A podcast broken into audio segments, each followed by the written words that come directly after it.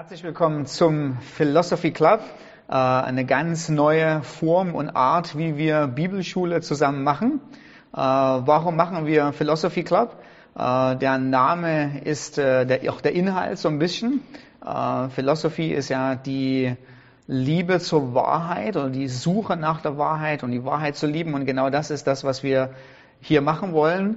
Wir wollen einige schwere theologische Fragen, vielleicht auch manche einfache, äh, bewegen und nicht nur plumpe Antworten finden, sondern sie wirklich ein bisschen durchdenken und ähm, auf der Suche nach Wahrheit zu sein, aber nicht einfach nur um Sachen zu wissen, sondern um, wenn wir was richtig Cooles herausfinden, dann natürlich auch die Wahrheit zu lieben, sie wertschätzen. Schön, dass du mit dabei bist.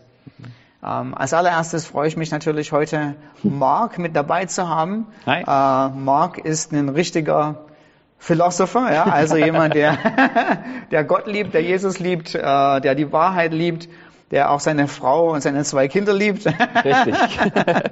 äh, du hast äh, Theologie studiert, genau. Äh, hast einen Bachelor gemacht äh, mit dem Titel die heiligende Kraft der Gnade. Genau. Ja. Ähm, ich nehme an, dass da auch der Titel Programm ist mhm. und äh, dass der Inhalt dessen sich so ein bisschen darum dreht, dass Gnade uns eben nicht nur rettet, uns zu Gott wiederherstellt, sondern dass sie auch ähm, eine Kraft freisetzt im Leben, genau, äh, ja. die unsere Veränderung bewirkt. Genau. Da ja. hören wir sicher gleich noch ein bisschen was dafür, davon.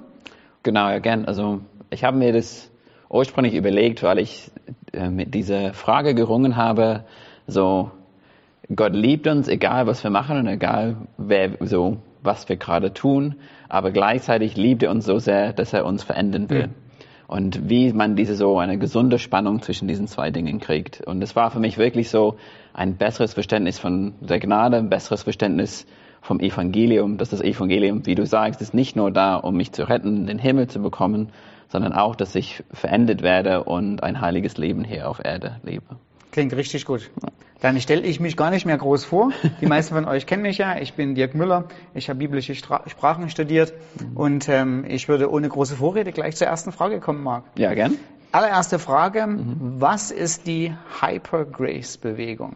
Hypergrace. Äh, Hypergrace, ja. Das ist ein lustiger Name. Ähm, und ich bin froh, dass du mir diese Frage gestellt hast, weil es kommt nur sehr kurz in meiner Bachelorarbeit vor, aber ich habe sehr viel dafür recherchiert.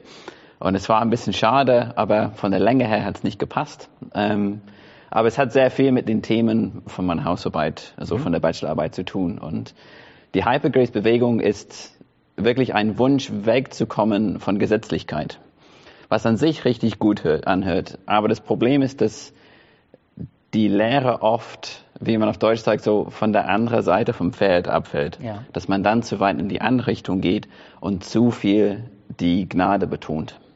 Und die sagen natürlich, dass Jesus für unsere Sünden gestorben ist, aber sie sagen auch, dass wenn wir zu Jesus kommen, dass auch unsere zukünftigen Sünden auch weg sind. Und das heißt, ich kann jetzt nicht mehr sündigen. Ich bin jetzt gerecht, ich bin jetzt geheiligt, ich kann quasi leben, wie ich will. Ich bin quasi ein perfekter Christ und Gott sieht alles, was ich mache und sagt, kein Problem, mach, was du willst. Ähm, und das Ding ist, dass viele Leute erleben große Freiheit dadurch. Mhm. Die kommen aus, weg von dieser Gesetzlichkeit, ich muss das machen, ich muss das machen und denken, jetzt bin ich frei. Und die gehen ein Stück weit auf. Aber wie gesagt, die Gefahr ist dann dass dieses, ich kann machen, was ich will.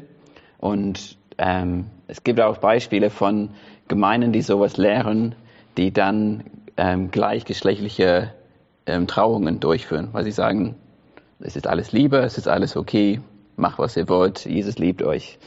Ähm, und es ist auch so, dieser Gedanke ist dann so, deine Sünden zu bekennen, ist auch tabu. Mhm.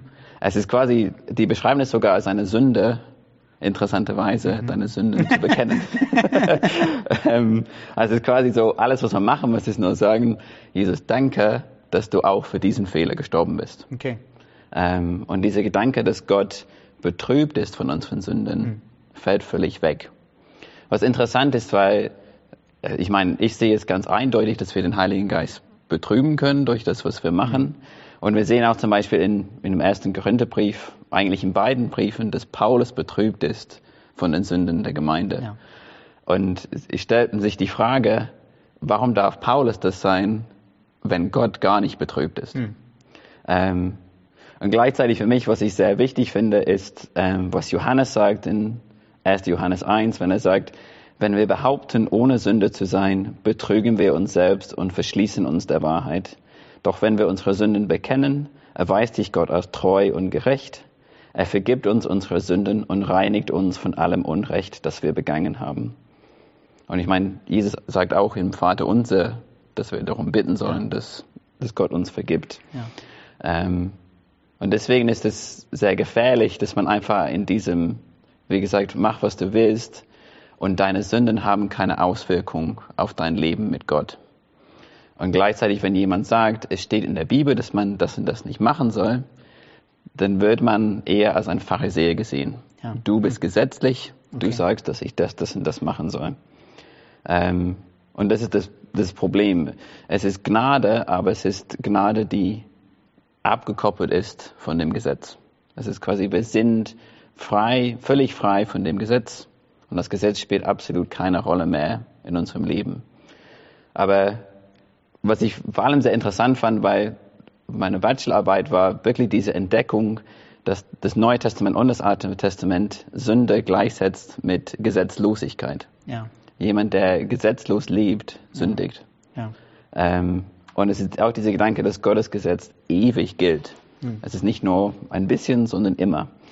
Ähm, und Paulus ist nur gegen den Gedanken, dass, dass das Gesetz uns retten kann, aber er ist nicht gegen den Gedanken, dass das Gesetz uns zeigt, was Sünde ist und wie wir mit einem heiligen Gott leben sollen.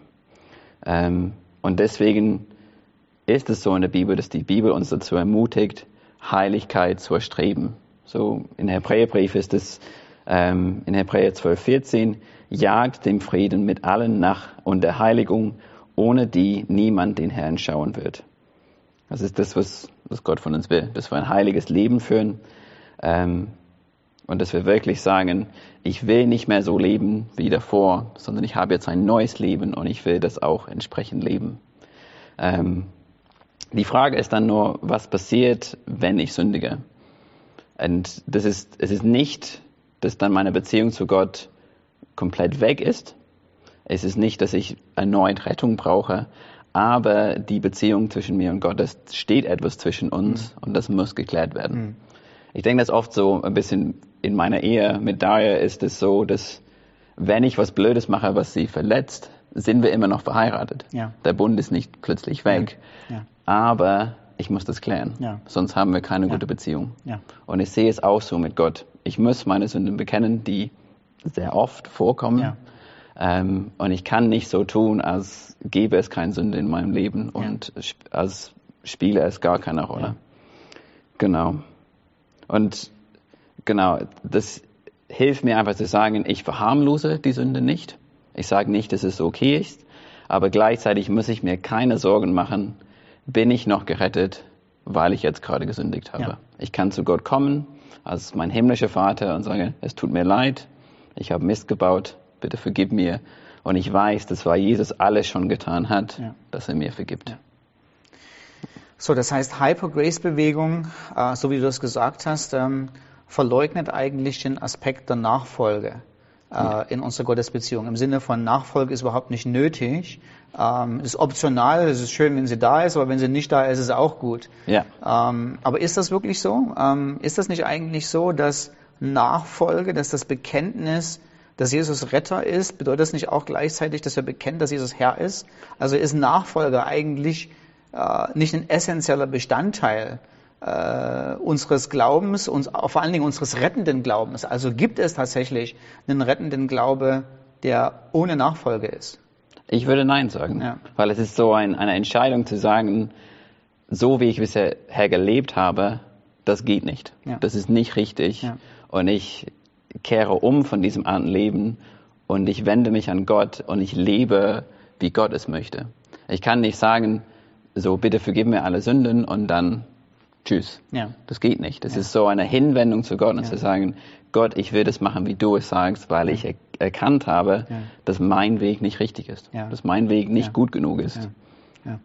Also ich denke auch gerade, wenn man wenn man dran denkt, ist das, das einfachste und das allererste Bekenntnis ähm, der erste Christen ist, Jesus Christus ist der Herr. Mhm. Ähm, und es ist ja nicht nur ähm, ein Slogan oder ein Titel, sondern es ist eine Aussage, dass er der Meister ist, dass er der Bestimmer ist, dass er die kontrollierende und alles bestimmende Kraft in meinem Leben ist. Und wenn er der Herr ist, bedeutet es, wir sind seine Sklaven. Ähm, und äh, das ist das Nummer eins Markenzeichen in einem Sklaven im ersten Jahrhundert. Das, was einen Sklaven ausmacht in seiner täglichen Einstellung, ist, seinem Herrn wohlgefällig zu sein. Ja. Ähm, und ich denke, das ist, ja- ist es nicht auch so, dass doch nichts Unangenehmes. Also ich weiß nicht, wie du es empfunden hast, aber ähm, die allermeisten Christen, die ich kenne, sie wollen Jesus wohlgefällig sein. Also sie haben Gott kennengelernt, sie lieben ihn und wen du liebst, dem willst du doch auch eine Freude sein. Äh, dem willst du, dass dieser Gott auf dich guckt und sagt, so wie du lebst, gefällt mir auch. Ne? Ja, genau. Und es ist auch gleichzeitig so diese Zufriedenheit in Gott zu finden. Also ich Ja. weiß noch, als ich Christ geworden bin, ich war nur sieben Jahre alt. Ja. Und meine Mama hat mir erklärt, was es bedeutet, wiedergeboren zu sein. Und dann bin ich am nächsten Tag, ich, also ich habe mein Leben Jesu gegeben und war so begeistert von dem, was in meinem Herzen passiert ist. Ich bin am nächsten Tag in die Schule gegangen, habe allen erzählt, ich bin wiedergeboren. Das ist das Coolste, was mir je passiert ist. Und niemand wollte mit mir spielen. Die dachten, ich bin alle total bescheuert. Aber ich war so, es ist mir egal. Ich weiß, dass ich Jesus gefunden habe. Ich weiß, dass ich was gefunden habe, was wirklich zählt und was mich wirklich trägt. Und das andere war mir egal. Ja. Es hat mein Leben total verändert. Ja, und ich bin so dankbar dafür. Vielen Dank, Marc. Gerne. Also das ist das war, äh, was ist die Hyper Grace Bewegung? Äh, wir sind einfach mal gespannt auf die nächste Frage. Und dann bis später.